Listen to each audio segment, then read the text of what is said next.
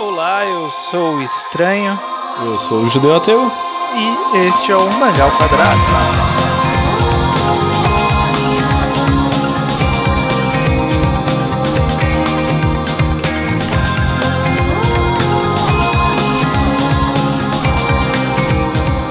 Judeu, estamos aqui no mais um Mangá ao Quadrado, edição Mangá em Quadrado, né? Olha só, todo um título, subtítulo, bonito negócio. Legal, legal. É, estamos aqui na nossa sessão já clássica, É, clássica. Essa, essa já é clássica de verdade, a gente não tá nem forçando, né? Exato, estamos aqui no mangá enquadrado. Para quem não sabe, nós discutimos um mangá, é, analisamos ele como um todo com spoilers, né? Porque a maioria de análises que a gente vê pela internet, as pessoas tomam um cuidadinho para não soltar spoiler para os leitores, né? Para quem não conhece a obra, mas esse programa é para quem conhece a obra. Conhece, conhece, né? Aí consegue algum tipo de análise, às vezes mais aprofundada, às vezes um pouco mais diferente, né? E nessa semana falaremos sobre o que, Judeu? O mangá que a gente já recomendou, já não faz tem tanto tempo assim, mas é Bokurano. Se você não leu Bokurano, se você não conhece a história de Bokurano, sempre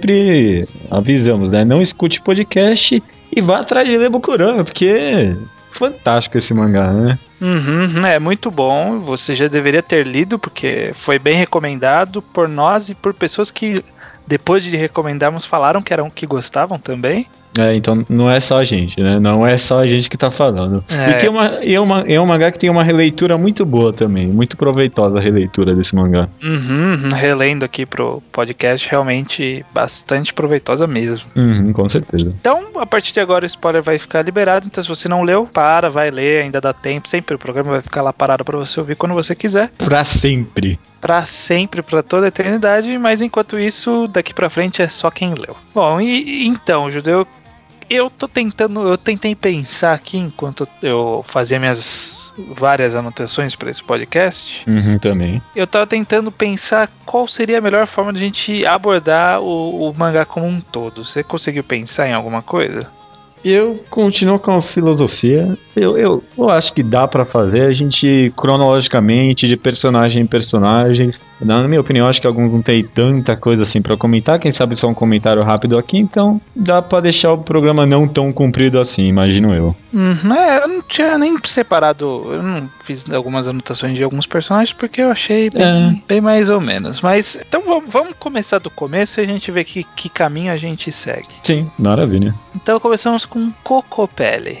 Cocopelli, ah, toma aí, Cocopelli é o primeiro personagem, né? Eu já tava aqui pensando no, No menininho. protagonista de Battle Shonen, o Ako. Então, o, o- que é engraçado do, do Bokuro? O Bokurano, eu penso em, em dois grandes choques né, que ele tem. Hum. E o primeiro deles é justamente nesse primeiro volume, nessa questão do, do A. Mas a gente já chega nele, né? Primeiro o Sim, sim. Cocopelli, né? A gente vem de um personagem que está vindo de um outro mundo, que está trazendo é, um, um fardo enorme para um monte, um bando de crianças que acabaram de, de conhecê-lo. Sim, sim, sim. Cocopelli é, é um, é um personagem que eu, eu não liguei muito pra ele no começo, mas na releitura, cara, quando eu fui ler de novo, eu comecei a reparar nas expressões faciais dele enquanto ele lutava. Eu, caramba, esse é um personagem muito profundo, né? É, um, é um Uhum. personagem bem interessante. Que nem a- a- algumas nuances, por exemplo, quando ele destrói aquele núcleo, quando ele tá controlando o robô,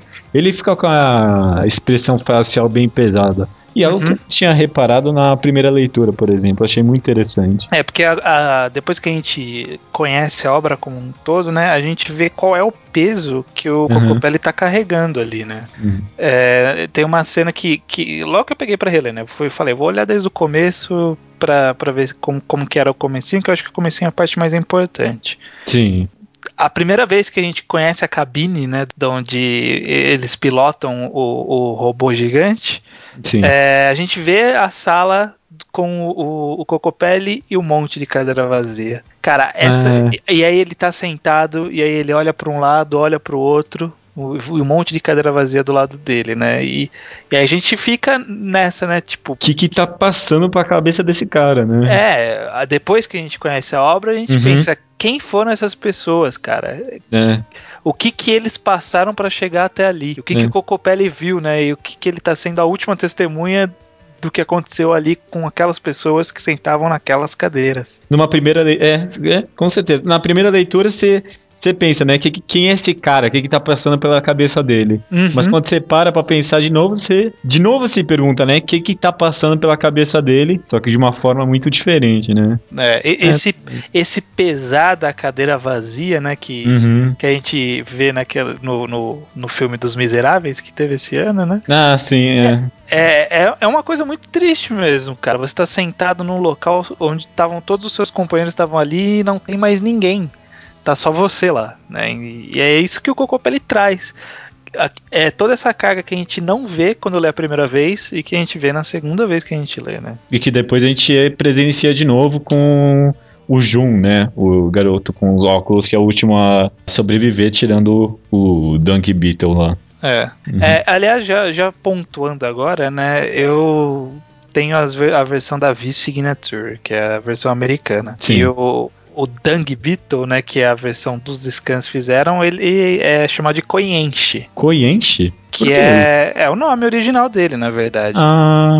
E que seria o equivalente a Escaravelho, se eu não me engano. Também é a mesma coisa, acho que Dung Beetle também é Escaravelho. Então a ideia Sim. em japonês é mais ou menos essa. Mas uma coisa interessante que eu fui pesquisar, que a gente descobre mais pra frente que o Cocopelli não chama Cocopelli, né? Ele chama uhum. Gankaro, alguma coisa assim. Sim, sim. E o Koyenshi não chama Koyenshi, porque ele é o irmão da menininha lá. Uhum. E, e eu fui pesquisar uh, de onde vêm esses nomes. Olha que interessante. Cocopelli, ele é uma divindade é, nativa americana, toca uma flauta e ele traz a, a fertilidade por onde passa e engravida todas as mulheres por onde passa.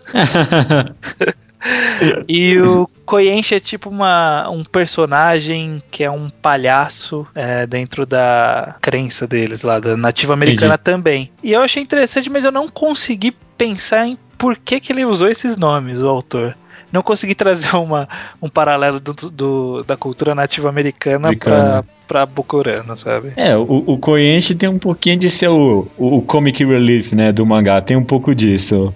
Uhum. Agora, Deus da Fertilidade, realmente. Vai ver, esse é um nome, um nome que ele viu, achei, achou legal. Cocopelli é um nome bem sonoro, né? É, bastante sonoro, né? Mas é. o que será, nome, né? Nome mais fácil de lembrar do mangá inteiro. É, é mais ou menos. Tem o Jun, que é Jun, e não tem um segredo. É. o, que, o que uma coisa que eu acho interessante também, né? É que, é que novamente, né? Na, aquela coisa da releitura quando a gente vê esse grupo de crianças, ele é um grupo de crianças com um monte de aleatórios, né? Parece que são 15 aleatórios.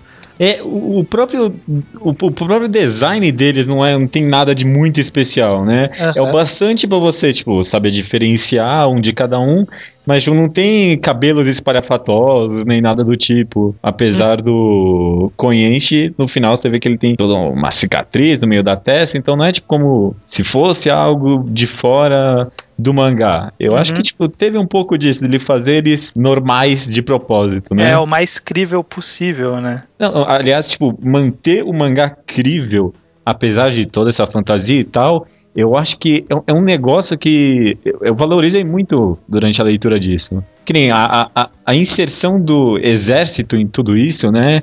É algo que, tipo, imagina, ó, se tivesse um robô agora gigante aparecendo aqui no Brasil mesmo alguma coisa o governo ia se meter naquilo, naquilo tudo e ia ajudar. Então, uhum. toda hora, tipo, apesar de toda a fantasia, eu sempre vejo muito esforço da parte do autor de manter a realidade de tudo aquilo, né? Não só manter a realidade, como fazer uma ambientação é, muito boa, porque ele, ele tem todo aquele negócio dos. Como é um mundo diferente do nosso, né?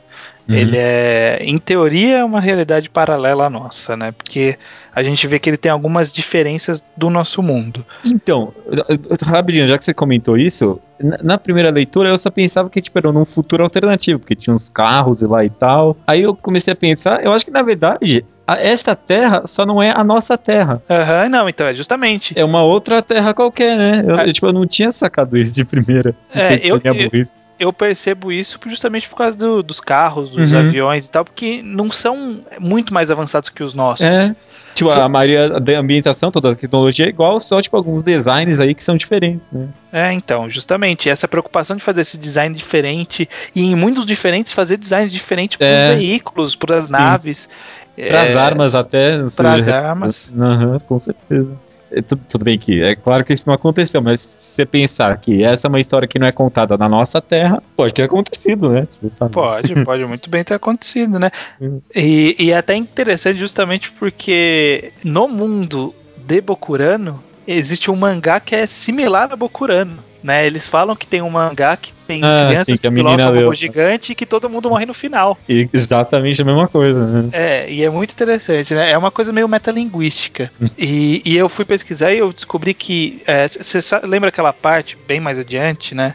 Que o militar ele vai servir de alvo Uhum. para pro, pro monstro lá que tá no Havaí. Sim. E eles falam que ele tá indo e ele tá falando alguma coisa, e o cara fala, ah, não, ele tá cantando.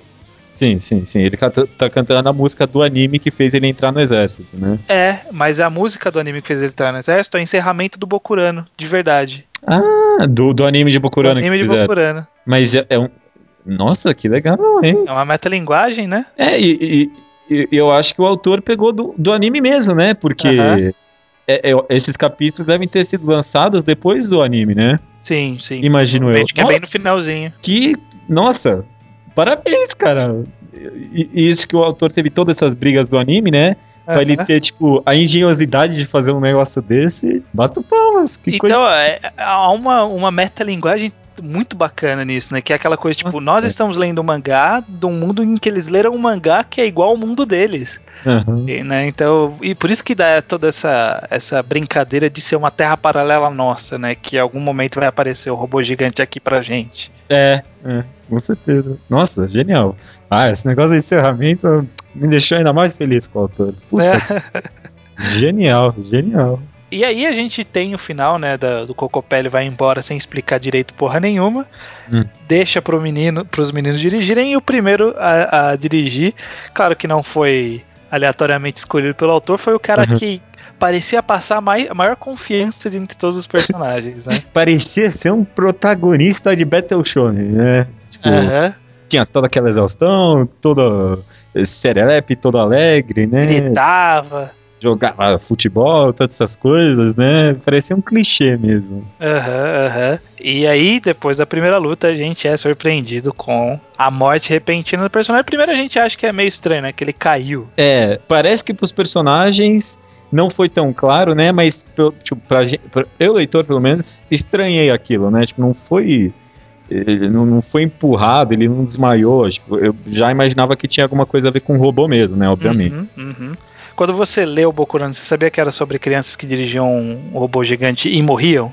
Não. Ou você sabia não que sabia. robôs eu, gigantes? eu só sabia que ele dirigia um robô gigante. Aliás, eu li achando que o Aku ia ser a porra do personagem principal durante o mangá inteiro. Não, então, eu justamente, eu felizmente todas as pessoas que me recomendaram me pouparam dessa informação, porque tem gente que faz sinopse já contando isso. É, já contando quase o final, né? É, então, eu também fui super, porque eu falei, caralho, mano, o moleque caiu, mas assim do nada, que coisa estranha. Uhum. Até meio mal feito parecia, né? Tipo, É, eu pensei a mesma coisa. Nossa, que coisa meio bizarra, né? é, não é nada a ver, matou o moleque, que, que tem a ver? Uhum. Ah, mas, beleza, vamos lá, vamos lá. E aí a gente descobre, né, na segunda luta, que de fato ele morreu por, por ter pilotado, né, o, o Zert. É, e aí já, já dá aquele insight, né? Você já começa a pensar melhor da obra, né? Ela ter escondido isso de você só pra contar depois, né? Acho bem engenhoso. É, então, ele, ele foi um volume pra ele matar o personagem principal e mais um volume pra gente entender por que, que ele morreu. Uhum, uhum. E sem falar que, tipo, eles até comentam, né? Depois quando o, o Jun visita todos os pais de todas as crianças que morreram, né? Que, tipo, o Aku teve a importância pros personagens, né? No sentido de história de ser o principal motivador, né? O principal ânimo para as pessoas continuarem a, matando, a matar as pessoas, a matar os robôs gigantes, né? Uhum, uhum. Até essa importância, tipo, meio que estrutural ele teve, esse personagem. É, ele deu o gás inicial antes das Hum. pessoas descobrirem que a merda tava feita, né? A merda tava feita, né? Com certeza. essa, essa que eu acho que é justamente aquela primeira quebra do que o Maga faz, né? Que você tá vindo. você tá- pr- primeiro você vem naquela, né? Você, você vem encarar um mangá de mecha. Que já é uma coisa que, que é, É. bastante japonês, assim, né? Ah, embora faça su- sucesso no ocidente com algumas pessoas, mecha por si só é um conceito meio estranho pra gente, né? Porque a gente não cresce com mechas igual os japoneses cresceram, né? Sim, sim. O que a gente tem, pelo menos eu, eu sei que muita gente não tem, mas eu pelo menos tenho uma visão meio talvez não preconceituosa, mas meio estabelecida, afastada de mecha, né? Uhum. A gente pensa que é uma coisa meio estranha, né? Tipo, um robô gigante, o the Qual o sentido né? disso, né? Por, por que faria um robô gigante, né? E a primeira coisa que a gente percebe é que o Zert é um robô muito estranho, né? O design dele é totalmente não tem nexo quase nada ali, né? É, é um, umas, umas pernas compridas, uns eu nunca, eu nunca entendi direito o design do Zert. Ele é meio estranho, assim. É, é, é bem alienígena mesmo, né, pra gente. Uhum. Você não consegue. Você não, você não tem uma visão meio que 3D do negócio, né? Só tem, tipo, aquele negócio da página mesmo, né? Aham, aham. É, e, e aí, a, a, aí você tá nessa, né? Tô vindo aqui ver uma Guide Mecha, mas que mecha meio estranho e tal, né? Vai ser um, umas lutas meio bizarras com os monstros meio estranhos, mas o robô também é meio estranho. Que, que, que é isso? Que que é isso? E aí morre. E aí você fala, caralho, então não, o robô não é nada mesmo, né? Uhum. É, é, é, no primeiro momento que você percebe que Bokurano não é só um mangá de mecha, né? É, é com certeza. Aliás, eu acho que a, a, as batalhas são, aliás, a coisa menos importante do mangá, né? É, então, justamente. Tanto que as lutas elas acabam sendo é, bastante é, climático, talvez, uhum. às vezes. Às vezes você não quer nem saber da batalha, né? Você só uhum. vai querer saber qual vai ser o desenvolvimento de personagem que a, a batalha vai trazer, né? Exato, porque o autor faz muito bem isso, né? Ele traz situações diversas que desenvolvem o personagem ao longo da luta, né? Isso que é muito uhum. legal. É, é. Que, ah, tipo, a luta não tá ali por nada também, né? Tá pra desenvolver os personagens. É, eu gosto bastante disso também do mangá. Uhum, uhum. De, depois a gente tem ah, o, o, segundo personagem já morreu, o Masaru Kodoka lá, que é o, o, o, que é filho de um empresário. E a, acho que pelo menos uma coisa importante dessa luta, pelo menos, foi tipo, trazer pro leitor o peso, não das vidas, mas tipo, o peso de ter esse poder de, né, de tirar as vidas. Uhum, Porque, tipo, durante o mangá inteiro, eu vejo que duas grandes questões são desenvolvidas em cada personagem. Que é o porquê lutar, né? O porquê salvar o mundo se você vai morrer. E o peso de tirar as vidas de outras pessoas, né? Uhum. Acho que essas duas questões são as mais desenvolvidas. E aí, um pouco, mas não muito, essa questão de, tipo, você ter esse poder, né? É. Eu acho que tipo, o autor meio que usou esse personagem pra, tipo, ah, beleza, já falei sobre o, o peso de ter esse poder e, e, agora posso continuar em frente. É até legal que é, é, é aquelas perguntas impossíveis que as pessoas fazem, tipo, ah, você mataria alguém para salvar seu pai? É. é, e, é e é exatamente isso, né? Você, só que é numa escala gigantesca. É, e ainda mais tipo, colocado em cima de crianças, né? É, mas nesse ponto que é o legal é que a gente não sabe disso. Uhum. Nesse ponto é, eu estou me sacrificando para proteger o mundo. Só. É tudo e, que a gente sabe até aí, né? É, na verdade, nesse ponto não é nem se sacrificando, né? Eu tenho o poder de salvar o mundo, né? É, é, é exatamente. até essa parte, né? Você é. ganhou superpoderes, o que você vai fazer com isso, né? Uhum, uhum. E aí logo depois a gente tem esse choque justamente do é, eu vou morrer. É, então... eu vou então morrer e vou salvar o mundo, né? O que, que você vai fazer nos seus últimos dias de vida, por que você vai salvar o mundo, e mais tarde também, né, tipo, o peso de tirar a vida de outras pessoas. Exatamente eu acho que dos próximos personagens é até mais tranquilo, né? Que aí tem o, o Daishi, que é aquele menino fortão, que, que a gente começa a ver é, algumas facetas que inclusive parece ser o grande motivo por trás da obra, que são facetas de como se encarar a morte. Uhum, uhum. É, então cada personagem trata de um jeito a partir que a gente descobre isso, né? O Daishi, que é o primeiro, que é aquele menino fortão que tem os, os irmãos, né? Sim, sim, sim. Ele, ele, ele, ele trata aquela, tipo, eu vou deixar gente para trás que precisa de mim, né? É, é essa faceta que ele tá trazendo. Acho que foi um dos que mais lidou mais facilmente com isso, né? Uhum. E, e aí a gente começa a fazer essa, esses novos questionamentos, né? É isso que é legal, que os questionamentos vão evoluindo, né? Uhum, o primeiro uhum. questionamento era o que fazer com o meu poder, que foi o do menino do Kodaka lá, aquele inútil. aí começa o questionamento, tipo, eu vou morrer, né? E aí? É, é. E aí que entra o. Ah, teve alguém ainda antes do Isao, o Caco lá? Teve aquela menina que é filha de prostituta, que é, é uma historinha. É interessante, mas tipo, não, teve, não acrescentou muita coisa tipo, pro tema de robôs, né? É. Parece que a história dela de mãe, prostituta, pai lá, foi meio desconecta com todo esse negócio da batalha, né? É, mas, mas aí a primeira coisa que a gente. Até interessante trazer agora, antes que a gente passe por cima, né? Que Uhum. muita gente fala desse negócio de desconstrução do Mac e tal, né? Eu não sei se desconstrução é a palavra certa, porque eu dei uma pesquisada e parece que não é bem o termo que se deve utilizar. O correto seria mais subversão, mas vamos tratar disso no futuro. Mas trazendo essa ideia de que é uma subversão do tema de Mecha, é interessante que a gente vê os impactos que as lutas causam na vida das pessoas, né? Uhum. Porque a gente, na maioria das histórias de Mecha, é aquela coisa, tipo, ah, o robô destruiu a cidade, mas beleza, né? A vida de todo mundo continua, né? É, Normal. v- vamos continuar vivendo, mas não é assim, né? no- se acontecesse, né? Então Uhum. aí a gente começa a ver as reações, tipo, ó, aquele robô, aquele primeiro, segundo menino lá, matou 400 mil pessoas. É, E aí tá vendo outro, ó, essa menina aí pisou em cima da casa ali e matou não sei quantas, sabe? Aí a gente começa a ver essa- esse tipo de reação surgindo aí, né? sim. É difícil, né? Nu- Nunca vi um mecha que mostra isso. O cara só de pisar no chão mostra as casas sendo todas estraçalhadas, esmagadas lá pelo próprio robô do cara, né? Uhum. Ele, o autor deu bastante enfoque nisso. Com certeza, com certeza. É, Não é que nem Power Rangers, tá ligado? Destrói É. todos os prédios lá, não sei o quê. É, derruba tá os tudo postes de energia, né? É, Ha- Haja fio, né? Porque os caras derrubam toda vez uma porra. toda vez um fio pra causar explosão, né? É. Bom, aí a gente passa por essa menina prostituta e aí vem a, o, o Isao Kako, que é aquele menino que entra em desespero, que é, que é uma das facetas principais de encarar a morte, né? É, né?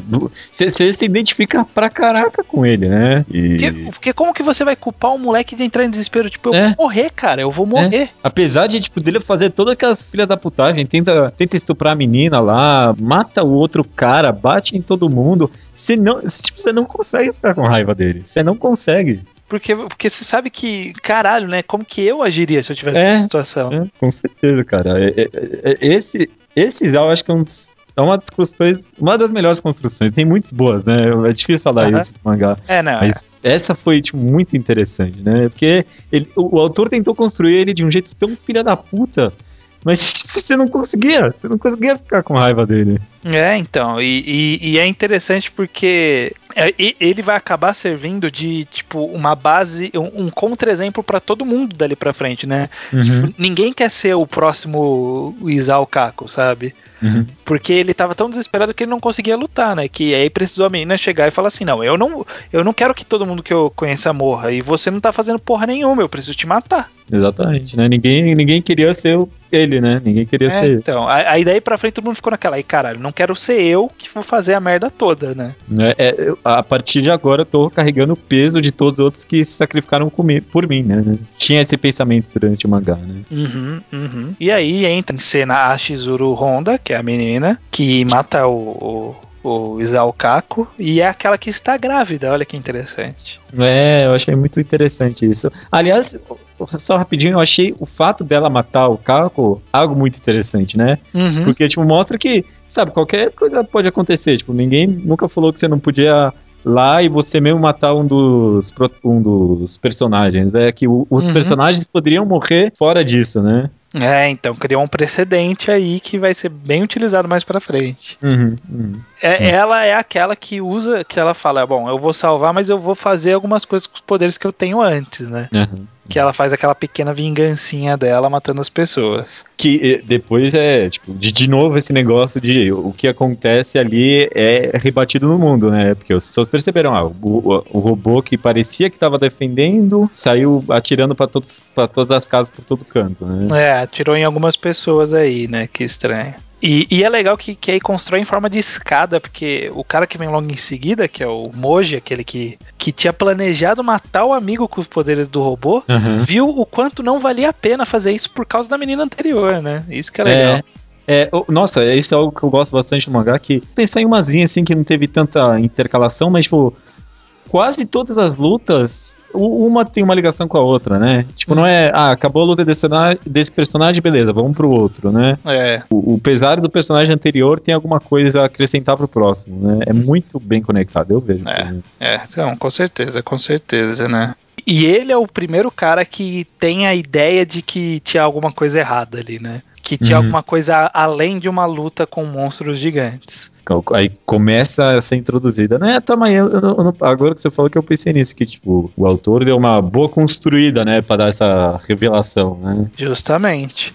É, aí logo após ele vem aquela menina que era. que tava esperando o irmãozinho, né? Que era a menina adotada.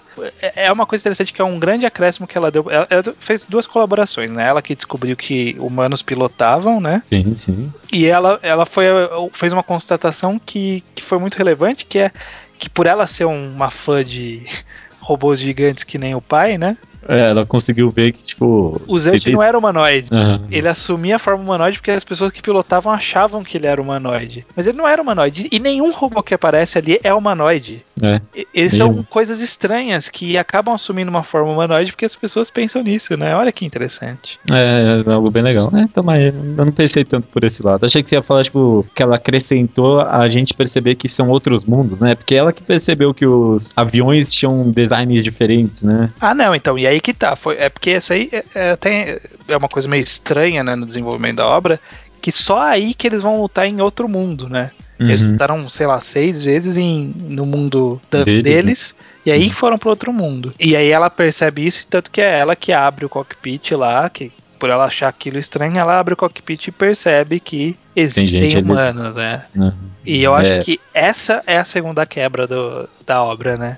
É, é, com certeza. Primeiro aquela quebra de tipo, você vai morrer quando você pilotar, e segundo, você tá matando pessoas de verdade, né? É, 10 bilhões de pessoas, né? é, cada, cada vitória é 10 bilhões de pessoas que vão morrer. Uhum. Aí, aí, de novo, né? Evoluir, é, é, criar mais uma evolução na pergunta que você se faz e os personagens fazem também, né? Tipo, eu, eu vou ter que matar pessoas a partir de agora, né? Não só é a minha morte. E aí que eu acho que foi um, um- uma, um timing primoroso do autor, que o personagem que vem logo em seguida, ele, que é o gordinho lá, o, Ki, o Kiri, Uhum. ele tem os mesmos questionamentos que a gente passa a se fazer lendo. É, nossa, esse é um dos personagens mais incríveis, acho que da obra inteira, né? Porque todo mundo, tipo, tem um passadozinho assim meio misterioso, não sei o quê. E ele, tá, tudo bem, ele tem aquela prima dele lá que é meio suicida, né? Mas tirando isso, ele é o mais normalzão, assim, né? Ele não tem nada demais. Ele só se faz as mesmas perguntas que qualquer pessoa se faz, tipo, no dia a dia, né? Uhum, uhum. E aí, Não, quando se confrontar nessa situação, as perguntas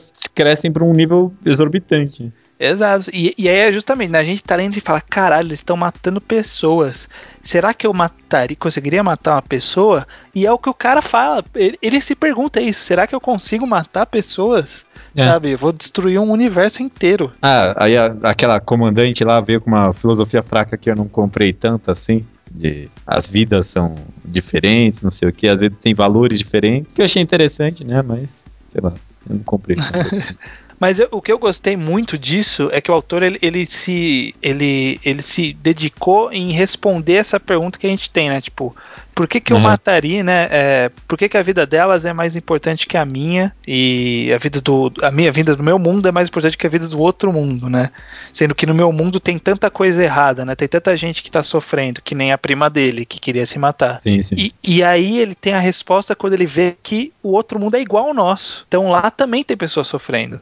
É, aquela cena foi muito boa, né? Da, deles saindo do robô, ficando lá na ponta, e a outra menina também sai e aparece, né? Aparece e mostra que ela é uma suicida também, né? Uhum, uhum. E, e aí que, que ele tem a resposta dele, que ele fala: tem gente assim em todo lugar. Então eu vou defender o que é meu. Se alguém, vai, eu- se alguém vai perder, vai ser. Eu não quero que seja quem eu goste, sabe? É, mesmo, mesmo que tipo, ele, é, é, ele mesmo fala isso, que não, não tem, não tem ninguém que ele goste, né? Fica meio no ar a pergunta ainda, né? Porque é, muito conflito existencial isso, né? Uhum, uhum. Não é- não ninguém consegue responder isso, né? O mangá que ia conseguir, né? Mas, É. tipo, eu, eu, com certeza, eu valorizo muito tipo, o autor tentar responder essa pergunta pela gente, né? É, pelo menos ele tenta. Mesmo que ele não responda pra nós especificamente, ele responde pros, pros personagens, né? Os personagens, com certeza. E, e, e ainda assim é bastante conclusivo, tanto que a gente nem vê a luta desse cara, né? Tipo, ele, ele, É. to- ele, ele fica convicto e aí pula pro próximo personagem, sabe? Bom, enfim, vamos avançando rapidinho. Vamos, vamos. Aí tem as duas meninas que são filhas do militar e do repórter, né? Que é quando é, revela pro mundo como que ocorre a história, que eu acho bem maçante essa passagem. É, eu, eu gosto muito da filha do general lá, a... Que toca piano. Que toca piano. Nossa, a, eu digo, a, a, toda a construção dela, acho que foi a que eu mais me identifiquei, assim. Dela, tipo. Ah. Ah, eu, eu Não, eu gostei, eu gostei, mas é, é que eu achei que. É, é, é, aquela coisa, né? Talvez o autor ele tenha se sabotado pela quantidade de personagens que ele colocou. Porque ele acabava precisando desenvolver essas personagens. Então ficou naquela, né? Tipo, tenho essas duas personagens aqui que eu tenho que fazer alguma coisa, sabe? Mas ok, ele, é. ele conseguiu contornar bem, ele fez uma história interessante e tal. A menina idol lá eu achei bem fraco, achei bem chato. É, então, Pode aí que pular. tá. Não, mas a, a Takami Komoda eu achei, nossa, muito bom, muito bom. É porque eu acho que foi legal essa perspectiva de tipo, uma visão meio que feliz da morte, né? Uhum. Não feliz, mas mais de aceitação. Achei legal, achei legal. É, então, eu acho que isso também se, se, estende, esse negócio de muitos personagens, se estende pro, pro menino seguinte lá, que é aquele Kanji, que tem o pai lá, que a mãe se matou e tal. Sim, sim, sim. Que eu acho que é onde dá uma pequena deslizada na obra, que parece que aquela ali não é a hora para aquele questionamento que aquele personagem está fazendo, sabe? Uhum, o questionamento é. dele é muito fraco em relação a tudo que a gente passou desde então, sabe? É, aquele kanji, né? E a própria Idol também, né? Uhum. Parece que tipo, tinha que ser. Poderia ter sido um pouco antes, né? É, tal, talvez tivesse menos personagens, teria sido teria tido mas... um, uma passagem mais natural aí, né? É, mas de forma, é, de forma alguma eu acho. Tirando essa Idol, eu não gostei muito dela, não mesmo. Mas tirando, eu acho que nenhum personagem foi mal desenvolvido. Só, é. talvez, só talvez não coube direito naquele momento, né? É, exatamente, exatamente. Essa é a minha reclamação. Aí a gente vê, né, a gente descobre que a Cana, né, a menininha, ela tá no, no contrato, né, e aí a gente descobre que quem não tá no contrato é o irmão dela e a menina do outro mundo. Uhum, uhum. É, é, a, a, impressão de que ele não tá com contrato eu achei muito boa. Eu, deu, deu uma surpresa. É porque assim, né? Quando ele revela, a gente acha que, que a cana tá de fora. Uhum. Mas aí a gente vê que não é a cana que tá de fora, né? É ele que tá de fora. É. Então, a cana tá dentro ou é a outra menina que tá dentro? O que, que tá acontecendo, né? Aí a gente tem essa, essa passagem da cana que é legal também acho interessante, né? Esse negócio da, da mãe lá se matar pra. Pra ela conseguir destruir o robô, né? Foi uma boa uhum. cena, eu gostei bastante também. Uhum, uhum. Mas no geral, é, é, eu acho que foi mais uma prévia pro que o Jun seria vir depois, né? É, foi, foi mais uma construção pro Jun, que tava meio à margem de tudo que acontecia, né? Sim, e aí sim. a gente chega no final e tem todo o peso dele pra gente trabalhar, né? Uhum. Tanto que eu senti. É, pode ser, acho que tanto a Kana quanto a Marche lá depois, a menina do outro mundo, de certa forma, foram uma um levantamento pro Jun, né? É. Foi quase uma construção para ele. Levantaram a bola para ele, né? Uhum, exa exatamente, exatamente. É interessante, né? Que aí a gente vê a cadeira dele, que é a da nave da mãe e tal. Eu acho muito legal esse, esse, essa pequena demonstração do, do, do que, que, era realmente a mente do, do, personagem, né? Porque a Kana ela sempre tinha cantado a bola o mangá inteiro, que o problema dele era a ausência da mãe. Né? Ele queria, ele tinha pedido pra, pra mãe, no caso ela não sabia que era mãe, mas tinha pedido pra ela procurar a mãe do Jun, justamente porque sabia que ele era nervoso, ele era revoltado, tudo porque ele sentia falta, né, da presença materna, né? É, todo esse negócio dela deixar ele bater nela só para que ele pudesse sentir dentro de uma família, né? É, então, exatamente. Então, é, foi tudo um, um preparo pro Jun, né? Uhum, uhum. A Mashi, tudo bem, eu acho que a, a Mashi teve mais do que só um preparo pro Jun, né? Ela foi uhum. uma personagem interessante por si só. Mesmo, tipo, não tendo uma batalha em si, né?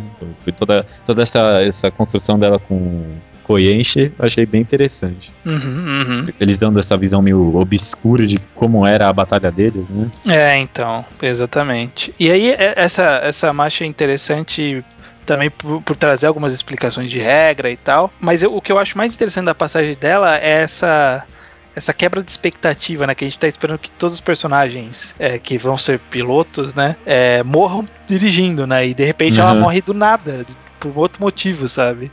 É, é, do, é, a morte dela foi muito inesperada, cara, com certeza. Ainda mais que foi um menino ali do nada, né? É, um assassino contratado provavelmente de outros países e tal. Uhum, foi bem legal, gostei também. E aí a gente tem o desenvolvimento do Jun, que eu acho interessante, eu acho legal daquele, ele, ele precisar fazer um genocídio para destruir todo mundo da Terra por ter feito cagada, né? Eu, eu, não sei se eu gostei tanto assim da temática de tudo, mas eu achei tão bem construído, né?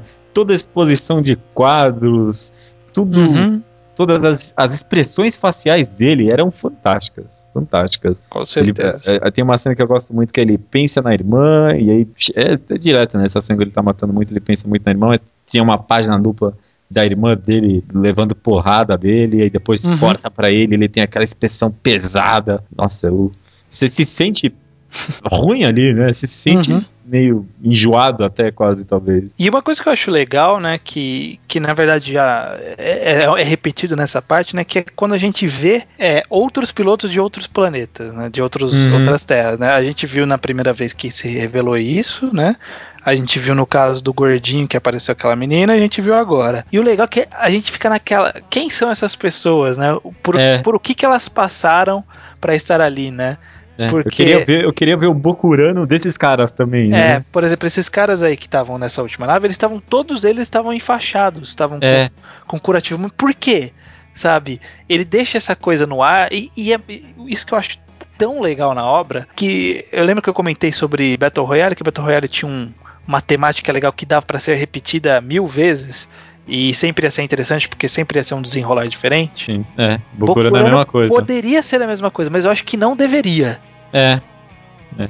É, é muito mais interessante deixar você, tipo, no mistério e talvez até mesmo pensando sobre como poderia ser, né? O que acontece é que a ideia todo do mundo é querer passar que a gente é, poderia estar tá passando por aquela situação, né? A gente poderia estar tá nessa disputa. E se a gente estivesse nessa disputa, a gente não conheceria a história das outras pessoas. A gente está justamente é, isolado no nosso mundo. A gente pode ver essas pessoas, né? Ver que existe algum. Eles passaram por outras coisas também, mas pra gente não importa, porque a gente nunca mais vai vê-los, né?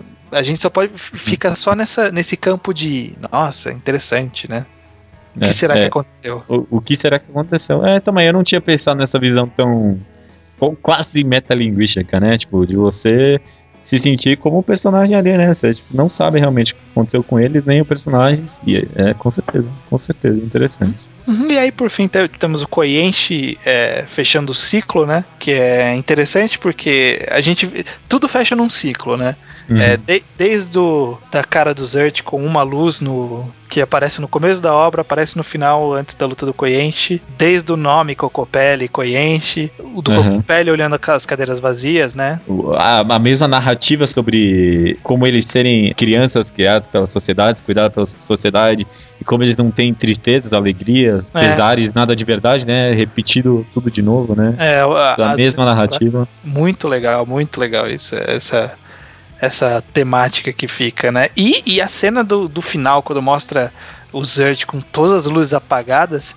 Nossa. Cara, que peso tem essa página, né? Essa página, acho que é uma das páginas que eu... Nossa, boa demais essa página, né? Só o robô lá, sem luz nenhuma. Ah passa toda uma mensagem, né? Puta que pariu. Tem, tem, é aquela lá, a gente tem. A gente já, nesse momento, a gente tem toda a carga de todos os personagens que passaram, né? Uhum. Então, isso que é foda, né? Você acompanhou todo mundo até o fim, e aí você tá lá, cara. Você tá, viu que não sobrou ninguém. É, aconteceu o que foi prometido que ia acontecer, e foi demais, né? É, então, muito bom isso, cara. Foda, foda. Gosto, gosto bastante também. Essa página aí é uma das melhores, com certeza. Página dupla, impacto, muito bom, muito bom. Eu só quero trazer, trazer o último questionamento, né? Que diz aí, diz queria, aí. Que, queria que você tentasse ver comigo por quê? Por que existe isso? Diz, diz então. Por que, que existe isso? Por que existe Bokurano? Ah, por que existe? Por que existe essa briga entre mundos, né? Ele, ele é, o Koenchi diz na obra que para podar, né? Tipo um, uma seleção natural do, dos mundos. Do, do universo, né? Do universo. Tem muitos universos paralelos, né? Mas será que não sei se faz muito sentido, né? É meio estranho isso. Tem, parece, a, a impressão que o Magazine sempre passa é que tem tipo, alguma coisa maior por trás de tudo isso, né? Porque uhum. são robôs, né? São designs é de né? robôs, né? É, o, o Koeishi, no final, ele tenta passar uma mensagem meio antidivina, né? Que, que uhum. ele fala que não, não existe Deus, Deus é uma fórmula matemática, isso aqui é só uma coisa natural que acontece. Pode ser que seja, né? A gente não sabe. Pode ser que numa escala cósmica tenha chegado que essa, esse era o mecanismo de evolução, né? Nunca se sabe. É, através da seleção natural, né? Por que não, né? Faria, faria bastante sentido, né? Se É, homens chegaram a existir através da seleção natural, por que não robôs gigantes, considerando o tempo que o universo existiu, né? Faria é, até bastante sentido. é muito estranho, né? Muito estranho. Mas é, é um questionamento que não precisa ser explicado pro que a obra quer passar. Ah, não, com certeza não. O que a obra quer passar, ela passa com perfeição, diria. Alguns pequenos desvios aqui e ali, mas o final, o objetivo final alcançado com maestria. Você acha que é uma ótima obra? Ah, mais do que ótimo, com certeza. Eu acho muito boa, muito boa mesmo, né? relendo aqui um pouco, eu realmente melhorei algumas visões, porque no começo principalmente eu, eu- eu valorizei muito mais o, o começo, porque ele, ele tem muitas nuances, né? Uhum. Muita coisa que você só pega na releitura mesmo. Tipo, expressões de personagens, porque o autor da FOC para tal um personagem em tal momento que durante a leitura você nem percebe, na verdade, né? Durante a primeira leitura. Uhum. No final, eu acabei, na releitura pelo menos, acabei.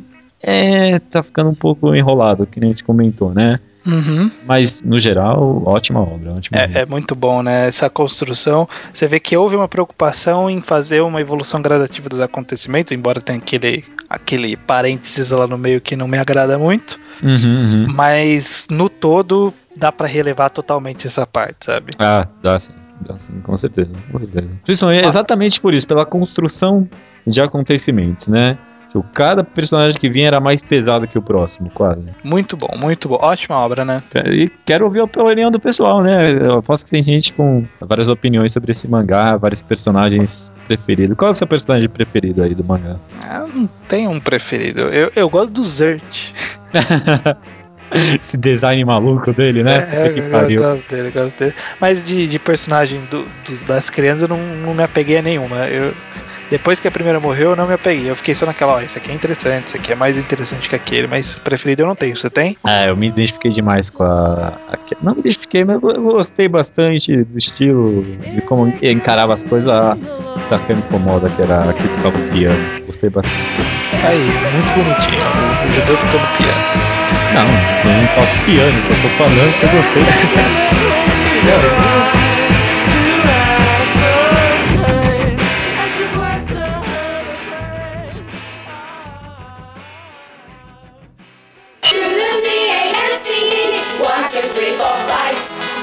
to the B-E-A-T, get ready to ignite. You were such a BYT, catching all the lights. Just easy as ABC, that's how we make it right. E-mails. one, two, three, four, E-mails, five. leitura de e-mails, to episódio the 37, sobre entre, mangás como entretenimento. Mangás com entretenimento. Ma- Maravilha, maravilha. Vamos lá. Bastante e-mail, né? Bastante e-mail. Na verdade, nem tanto Na e-mail. verdade, foi mais comentário, É, viu? Mais comentário, mais comentário. Antes, antes de partir então pra massa, você sabe me dizer qual seria o e-mail para com as pessoas possam enviar toda essa opinião estranha? Pode, o e-mail do nosso podcast é o mangaalquadrado.gmail.com. É, não- a gente não tem um domínio próprio ainda, né? A gente não é tão sofisticado assim. Então, primeiro, né, para rapidinho, sem Slowpoke Report, porque a gente tá com pressa. Tá com pressa, o programa já tá bem comprido, né? Primeiro, rap- comentando rapidinho que o Ruben, o sombrereiro, D, mandou um e-mail respondendo sobre o e-mail do Moe, do episódio anterior. A gente leu o e-mail do episódio sobre Moe, mas tá corrido, não vai dar pra gente falar. Desculpa aí, Ruben, mas eu li pelo menos. E também agradecendo a Lara, né, que enviou uma cacetada, uma chuva de recomendações, como você, senhoria, colocou aqui. Teve bastante coisa, né, desde Shintaro Kago de, até uns shoujo lá. Vou, vou pegar algumas coisas pra colocar na minha lista aqui, com certeza. É, temos, temos que ver isso daí, porque tem muita coisa, eu vou filtrar, obviamente, pra ler. Mas obrigado pela recomendação, nós não, não deixamos de ouvir, eu ouvi sim. Ah, eu ouvi também, eu ouvi também. Já agora entrando no tema do, do podcast, né, que foi bastante repercutido, Uhum. rolou uma discussão bacana no post, né, no Uhum. post lá do Mangatologia principalmente. Eu, eu lembro que na gravação você até comentou, depois da gravação, ah, esse é o tipo de programa que tem um segundo programa nos, nos e-mails, nos Ah. comentários dos e-mails. Sim, sim, foi mesmo, né? Até- vamos ver, vamos ver, vamos conversar. Quem quiser dar uma olhada em tudo que foi discutido, porque a gente vai fazer uma síntese enorme né, Ah, do que sim. aconteceu. mas lá tem posts de é, comentários gigantes, dá uma olhada lá. O pessoal discutiu bastante mesmo. Primeiro tem o Rubio, que comentou lá no Mangás Underground, que eu achei interessante o comentário dele, porque Uhum. é, é bem resumido em relação ao, pelo menos ao meu momento. Que é, ele disse assim: é aquilo. Goste do que quiser gostar, hype o que quiser hypar. Verbo, verbo ótimo. Aham. Mas tenha o mínimo de senso crítico quanto a isso. Não se abra a qualquer coisa atacada a você. E aí ele te- termina dando uma alfinetadinha, né? Não dá pra dizer. é, ninguém em sua consciência falaria que a saga de Fishman Island do One Piece Foi boa. É, eu, eu concordo com ele nas duas coisas. Nem Fishman Island foi boa, né? Até rolou uma É. pequena discussão ali sobre isso. É, E é interessante, é interessante. Esse negócio de não se abrir a qualquer tacada meio que conversa um pouco com aquele negócio que a gente disse de, de com o tempo você pegar aquele de feeling de saber o que vale a pena ler e o que não, né? Uhum, exatamente, exatamente. Inclusive, isso vai ser discorrido por algumas pessoas ao longo da nossa leitura de e-mails. Sim, sim, sim. Começando aqui, pelo, aliás, já partindo pros e-mails, te- teve, vai E ter comentários, e-mails e né? comentários aqui, né? Porque, como mais teve na discussão, a gente recebeu um pouco menos de e-mails. Teve começando aqui com a Diné, que eh, conversa, né, sobre aquela... No, no meio dos comentários come- começou a ter uma série de... eh, não, não metáforas, Analogias. analogias com comidas e chocolates, né? Ele diz aqui, é, mas não é porque você vai aumentar seu mundinho que você vai deixar pra trás gostos antigos. Não é porque você precisa de uma refeição bem balanceada com todos os nutrientes e vitaminas que você é obrigado a deixar de lado um bom ovo de chocolate de 500 gramas na Páscoa. Mas também não pode comer chocolate todo dia, né? Uhum, uhum, exatamente, né? Tudo bem que você tem É. que ter uma variedade de leituras, né? Mas você pode pegar um fairy tale pra ler de vez em quando. É, não, não, não tem culpa, não vai, não vai estragar a sua dieta se você comer pouco. Uhum. Principalmente se você fizer exercício, né? Agora, Também, onde é que o é. exercício entra na analogia, eu já não sei. Não, exercício. Ainda mais que esse público aqui, leitor.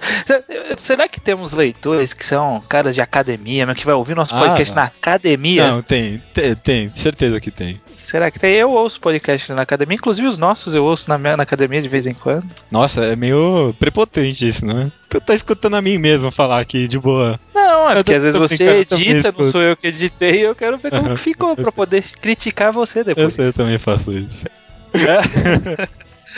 O Zé, é como ele se denomina, Aham. ele diz o seguinte: para mim, é, é que é um ponto interessante que ele levantou. Para mim, entretenimento e diversão são duas coisas diferentes, pois nem sempre o primeiro gera a- o segundo. É, mesmo um filme considerado cult, uma peça musical erudita clássica ou um mangá consagrado são entretenimentos. O que difere entretenimento de aprofundamento e estudo não é a obra em si, mas sim como o receptor da informação aborda esse conteúdo. Por exemplo, assistir Cidadão Kane por assistir-se não torna esse filme algo além de entretenimento para o espectador. Para isso é necessário que este procure as referências do filme, veja a importância histórica, analise a semiótica, a estética e qualquer outra forma de estudo relacionado à obra. Resumindo, não é a obra, mas sim um receptor que transforma entretenimento em estudo. Cara, é, parabéns. né? Eu, eu acho que a gente não chegou a abordar isso no podcast, mas é muito interessante, né? Meio. é, é, a gente falou mais ou menos sobre isso. É, de- é, eu tentei falar na parte do disclaimer, mais ou Aham. menos disso, porque que, o que, que a gente estava exatamente classificando como entretenimento naquela discussão, né? A gente acabou nem entrando nessa discussão específica. Mas mesmo assim a gente meio que acabou falando sobre, por exemplo, o, o pessoal que a gente falou de Bleach, que lê, absorve de uma forma diferente, né? Vendo todos os simbolismos e tudo. É mais ou menos isso, né? Tipo, cada, cada pessoa é que tem o papel de transformar o entretenimento em estudo, né? No caso, como ele, ele mesmo É. falou.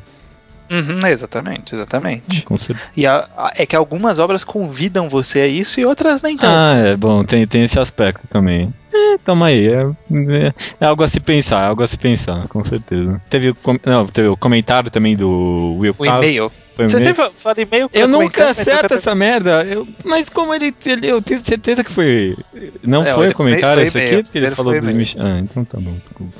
Tá maluco. Tá bom. tá Tá, maluco. tá bom. Teve, Teve um e-mail aqui do Will Cave. Ele diz o seguinte: Não quero ser redundante, mas correndo risco, vou tentar usar o exemplo do Michel Teló. Uma coisa é a pessoa ouvir todo tipo de música, do rock ao samba, de música clássica funk, e também o super citado sertanejo universitário. Outra coisa totalmente diferente é a pessoa só ouve Michel Teló e mais nada. Que acha que só porque o cara fez sucesso no exterior e que é badalado pela mídia, que é universalmente aceito e bom. E daí se contenta com aquilo e não, daí não sai mais da mesa. O que estou tentando dizer é que ao ir além, seja buscando mais informação técnica ou ampliando seu campo de visão através de diversas obras diferentes, mesmo que você veja algum mangá apenas por entretenimento, você não vai mais se deixar manipular. A partir do momento que você busca algo a mais, mesmo que você ainda se divirta com a Bankai, o autor não vai conseguir te enganar com recursos pobres. Você pode continuar gostando do mangá, mas tendo consciência dos seus defeitos. Você não deixa alienar. Toma aí. Inclusive vai conseguir entender melhor até o porquê de gostar da obra. É interessante isso.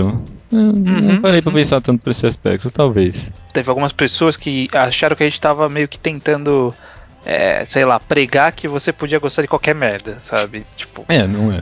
é entretenimento, então não tem problema. Você gosta de qualquer merda, né? Te- teve algumas pessoas que enxergaram como se a gente tava querendo dizer dessa forma. Aí nos comentários eu tentei me, me retratar, que dizendo que não era bem exatamente essa ideia, né? O Will Cave, ele pegou a nossa ideia também, mais ou menos, né? Ele, ele Hum, teve essa sensação, eu imagino, pelo que ele comentou no e-mail. Mas eh, acho que ele entendeu onde a gente estava tentando chegar. eu não sei a- a- até agora o, o que eu acho exatamente. Talvez, É, talvez não tenha, não, talvez não tenha, não tenha o que achar. E é, é- é complicado porque talvez entretenimento seja uma palavra muito ambígua, né? E mesmo Uhum. na hora de, mesmo você na hora de discutir, você falando, ah não, entretenimento é isso. Na hora da discussão acaba partindo para outros lados. É, ah, sim. é sim. complicado. Rapidinho, uma parte do comentário do Rubem Di, o sombrereiro que mandou lá no Mangatologia, depois vocês podem ler o incompleto se desejarem, que é uma coisa que eu achei interessante dele ter citado, que é a seguinte, extraindo um enxerto aqui, ó. Como foi dito, para fazer o contraponto com o podcast sobre mangá triste, embora a maior parte do que eu leio se encaixe nessa designação, seria de um elitismo arrogante esperar que todas as obras fossem cerebrais, experimentais, intimistas, etc. Se temos também uma necessidade e capacidade enorme para brincar desde pequenos, e se esse é um sentimento verdadeirama- verdadeiramente humano, então a arte também deve espremi-lo. Então ele fez, é, eu tirei essa parte que, que é a parte que ele defende, entre aspas, né? A necessidade de ter esses mangás que são puramente diversão, né? Não, não, não tem sempre algo é, intimista, experimental, coisa filosófica, aprofundamento hum, da psique humana, Uhum, uhum. sabe? Porque nem, nem todo mangá tem isso, né? É, é- a, a discussão foi muito em cima disso. Nem todo mangá tem isso. O que, que a gente vai fazer com os mangás que não tem isso? A gente vai simplesmente execrá-los e chamá-los de ruim É, que- automaticamente? É, é que nem o pessoal fez uma analogia com aqueles guarda-chuvinhas de chocolate hidrogenado, sabe? Que é, é- é o chocolate horrível que gruda na boca e os chocolates em barra, sei lá, da Nestlé. Que é claro que os chocolates em barra, em barra da Nestlé são melhores, né? Não tem. qu- Qual, qual a utilidade do guarda-chuvinha de chocolate hidrogenado que é horrível se o chocolate da Nestlé tá ali? Porque às vezes você quer ser um pouco bobo, sabe? Você quer um de guarda-chuvinha. E a Nestlé não faz, então você tem que comprar o hidrogenado. Mesmo que você eh, extraia eh, experiências diferentes, né? É, é, é que, que a diferença é que não necessariamente os mangás que não têm aprofundamento são ruins igual o guarda-chuvinha. É, sim, claro. O, o ideal seria que tivesse um, um chocolate de guarda-chuvinha com com a qualidade. digo da Nestlé, né? Mas eh, não É. tem, ele tá lá, ele já existe. O que a gente faz com aquilo, né?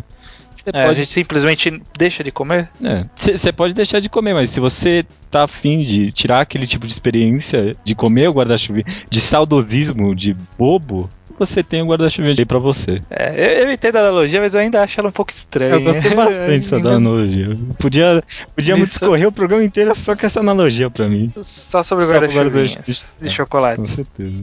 Faz tempo que eu não como É hein? ruim, não. Não, não. não é pra mim. Era bom quando eu era novo. É, é só, Não, mentira. Às vezes, às vezes era ruim e eu não É, sabia. bem provável. mas- Nunca tinha comido um Lindt, então eu não Ah, sabia o que, que era. ó, Agora é o todo hipsterzão dos chocolates belgas aí. Não, não. não sou, também não sou tão fã assim de chocolate. Sou, sou bem simplão com chocolate. Uhum. Acho que por isso que eu não gosto dessa analogia. É, pode ser. E aí, pra terminar, esse foi. Ah, esse foi um comentário, né? eu tenho certeza. Do, do. Taka, do Taka. Ele diz: Sobre o Michel Teló, acho que o que gera toda essa raiva contra músicas populares é por fazerem parte da indústria cultural. Não que o Mangá não seja, mas mesmo com muito scan, ainda estamos blindados de uma avalanche de mangás horríveis. Quando falo indústria cultural, é nos moldes pensamentos da escola de Frankfurt, de Adorno e Cia. Que com certeza o estranho deve conhecer, porque o estranho é uma pessoa muito culta, né? E conhece esse É. tipo de coisa. Eu não sei por que, que ele falou isso, se foi pra, pra falar que eu sou um rapaz inculto que não conhecia, porque eu não conhecia mesmo. Uhum. Não faz parte do meu ramo de, de conhecimento. Mas, honestamente, como, como eu costumo agir quando alguém fala de algo que eu não sei, eu vou pesquisar. Uhum. Eu fui pesquisar e eu achei interessante essa, essa constatação do- da indústria cultural, que eu acho que essa ideia dessa indústria cultural, ela, ela casa com a ideia de, da- de alguma das pessoas lá no- nos comentários, principalmente o Leonardo Souza lá no comentários do Mangatologia. Sim. Que a, a ideia desse negócio é o seguinte, ó, vou, vou extrair pequenos enxertos da, da Wikipedia. Wikipedia. Em português A mesmo. gente tá É, mas admitindo é- que é da Wikipedia. tinha citação, então tava certo. é o seguinte, Adorno é o sobrenome de um cara, tá? É. Adorno e Horkheimer afirmavam que a máquina cap- capitalista de reprodução e distribuição da cultura estaria apagando aos poucos tanto a arte erudita quanto a arte popular. A arte seria tratada simplesmente como objeto de mercadoria, estando sujeita às leis de oferta e procura do mercado. Ela encorajaria uma visão passiva e acrítica do mundo ao dar ao público apenas o que ele quer, desencorajando o esforço pessoal pela posse de uma nova experiência estética. As pessoas procurariam apenas o conhecido, o já experimentado. Então, qual, qual é a ideia, né? O capitalismo tem essa ideia do- da oferta e da procura. E a, a arte de uns tempos pra cá, né? Pra ela, ela precisa se vender muitas vezes, né? É, as pessoas estão querendo consumir a arte e, e de uma forma mais simples, né? Talvez. É, virou tipo, eh, virou uma indústria, né? Você tem arte sendo produzida o tempo todo, mas é o mesmo tipo de arte que já sabe que vai eh, atingir o maior número de pessoas, né? Aham, aham, que é provavelmente a ideia do, das, dos Battle Shonens da vida, né? Justamente. Sim, e, e o que o Peltoca fala, e eu acredito mesmo. Talvez nem tanto, mas que a gente é blindado por bastante merda, né? Tudo bem Ah. que, tipo, tudo que é da Shonen chega, acaba chegando pra gente, mesmo as merdas que são canceladas. Mas é que nem você falou que nem da, da Shonen Magazine. Tem coisa muito famosa lá que não chega pra gente, que, e que pode ser muito ruim e a gente acaba não experimentando. Mesmo porque a gente não tem experiência de ler a revista inteira, né? Então a gente não tem essa sensação de, ah, beleza, One Piece, Naruto e Toriko foi legal essa semana. Mas olha toda essa, todo esse resto de merda, né? Aham, aham, não, é. A gente tem. A gente ah, consegue ter contato com muita merda aqui, mas a gente provavelmente é é blindado, principalmente de revistas mais obscuras. Que revistas mais obscuras, elas têm que apostar mesmo, né, no padrão pra conseguir tentar emplacar algum sucesso. Por isso que tem um monte de revista aí com foco em moe. Sabe? Hum. Que é o que vende. E, e muito provavelmente grande parte dessas histórias são um lixo. Pelo menos eu não fui atrás de ler, mas. Não, não, nem eu. E, e talvez eu correndo um pouco rapidinho, só talvez correndo o risco aqui de ser um pouquinho contraditório com o que, com o que a gente já disse. Mas é por- talvez por causa dessa indústria cultural que a gente acaba buscando exatamente o que é diferente, né? O experimental. O, o- claro que não só isso, mas é o principal motivo da gente tentar ir mais atrás desse tipo de coisa. Experimental, diferente, indie, cult, seja lá o que você queira chamar, né? É, exatamente. Este último podcast foi justamente a ideia de não tentar se alienar. Porque existe, essa produção, essa indústria cultural, ela existe. A gente não, não vai conseguir matá-la. O, o mangá, ele é uma indústria cultural, Uhum. não tem como a gente negar isso. Ela é feita pra vender, feita pra vender. Mesmo que tenham muitos au- autores que façam experimentações, eles, esses autores só conseguem fazer essas experimentações e elas chegarem até nós porque, porque foi um sucesso no seu país de origem. Sabe, a gente não recebe aqui nenhum, nenhum mangá que foi vendeu mais, menos de 100 volumes, sabe? É, Essa é a ideia. Talvez, talvez. Tal- talvez tenha um monte de coisa experimental aí que seja eh, melhor que Pum Pum, por exemplo. Ah, certamente. E que a né? gente nunca vai saber, porque é, é experimental demais, sabe? Uhum. Mas, independente disso, a maioria das coisas que não são experimentais eh, estão aí, existem, estão sendo feitas. A gente não pode simplesmente ignorá-las e, e jogar tudo na categoria em- lixo industrial, sabe? É, isso, essa seria a exata atitude que a gente tava tentando antepregar durante o programa, né? Exatamente. Tent- é, a ideia é tentar garimpar esse, essa esses produtos da indústria e tentar extrair alguma coisa boa disso daí. Bem profundo, bem profundo. Pois é, vamos falar mais disso no futuro, com Ah, certeza. eu gostei desse tema e, obriga- e aliás, obrigado pra todo mundo que comentou, foi, foi bem legal ler todos os comentários do, do blog, foi, é, foi bem produtivo dessa vez. Foi, foi, rendeu bastante, bastante texto e comentário de forma geral. Hum, Com certeza. E esse episódio de número 37, é isso? 38. É, Esse é o 38? É. Ah, é verdade, a gente tá falando do 37. Eu nunca acerto isso. É, eu pensei que o, o mais padrão seria fazer o programa 38. Programa 3 então. É, é uma arma de calibre 38, Sim. ó, 38. É, é, é, tá- Be- beleza, fa- falou. Não, mas você escolhe algum Eu outro. não se sei, você você deve ter olhado na Wikipedia, essa foi a coisa mais forçada que você conseguiu achar, então. Não, eu abri agora, Ah, tá, não, justamente. Foi a primeira coisa que eu bati o olho assim por cima. Não, beleza então, vamos ficar com episódio 38. 38. Beleza, esse vai ser o nome que eu vou colocar na descrição. 38 por extenso. É, por favor. Por favor. Da forma mais é, marginal possível. beleza.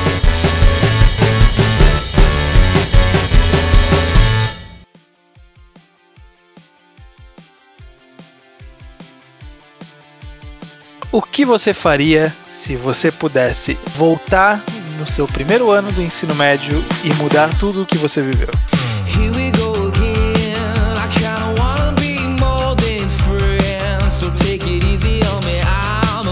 E aí estamos, judeu, nesse, desse próximo mangá que eu vou recomendar, que se chama Again. Já, já imaginei, já imaginei. O mangá de novo. em português não fica muito sonoro, né, cara? Fica, fica péssimo esse nome, né? Tipo, imagina o mangá chamando de novo. Novamente, talvez, né? Nova, novamente, melhorou. Melhorou. Again conta uma. É um mangá que é publicado atualmente na Shonen Sunday. Ele é um mangá recente. Ele tem. Tem sete volumes, mas com scans tem quatro e um pouquinho. É lançado na Weekly Shonen eh, Magazine, que é uma revista que eu gosto bastante. E conta a história de um menino, que é o Imamura. Ele passou os três anos do ensino médio apagado. Ele ficou isolado na dele, ignorando todo mundo e sendo ignorado por todo mundo. E no dia da formatura acontece um acidente bizarro que ele acorda no primeiro dia de aula do primeiro ano do, do ensino médio dele. E aí ele tem a opção de mudar alguma coisa, né? E, e a história é toda em cima disso. Ele sabe tudo o que vai acontecer e ele voltou pro primeiro ano. O que, que ele vai fazer com esse poder? Por, por que, que eu acho tão legal esse mangá, né? Justamente porque ele é um slice of life quase que puro, assim, por assim dizer. Porque a gente tem esse elemento fantástico que é ele voltando no passado, que não é, não é explicado, né? Demora para até agora, até o momento não foi explicado como que aconteceu, por que que aconteceu, mas ele mas, mas a ideia toda é dele vivendo uma vida escolar, sabe? É, quais as decisões ele vai tomar, que clube ele vai entrar, que que, que amigos que ele vai fazer que ele não conhece, não conversava na vida passada, entre aspas, dele, né? O que, que ele vai conversar agora? O que, que, que vai se discorrer dele sabendo o que vai acontecer? Se ele consegue mudar as coisas, se o destino é inexorável ou não. Toda, toda essa, essa discussão misturada com um convívio escolar muito interessante, com personagens legais, tornam esse mangá um dos melhores em publicação semanalmente na Shonen Magazine. Ah, tá. Ah, tá, porque Na- se eu falasse que era um dos melhores semanalmente, eu ia estar. Ever, né? Não sei. Não, era Exagero. Ever não, aí já é exagero, tô falando agora. É, eu acho muito bom e tá aí a recomendação. Eu fiz rapidinho porque, né? É, também porque não tem mais muita coisa de falar, né? É um em publicação,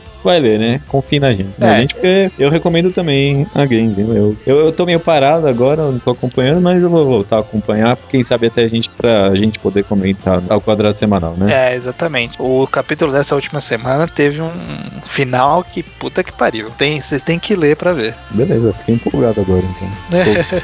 Vou, achar agora ele. Então vai lá, leiam lá, Again. Maravilha, então. Recomendação again. Até semana que vem. Até semana que vem, se tudo der certo. Say goodbye to Tudo my bem. heart Vai dar, vai dar.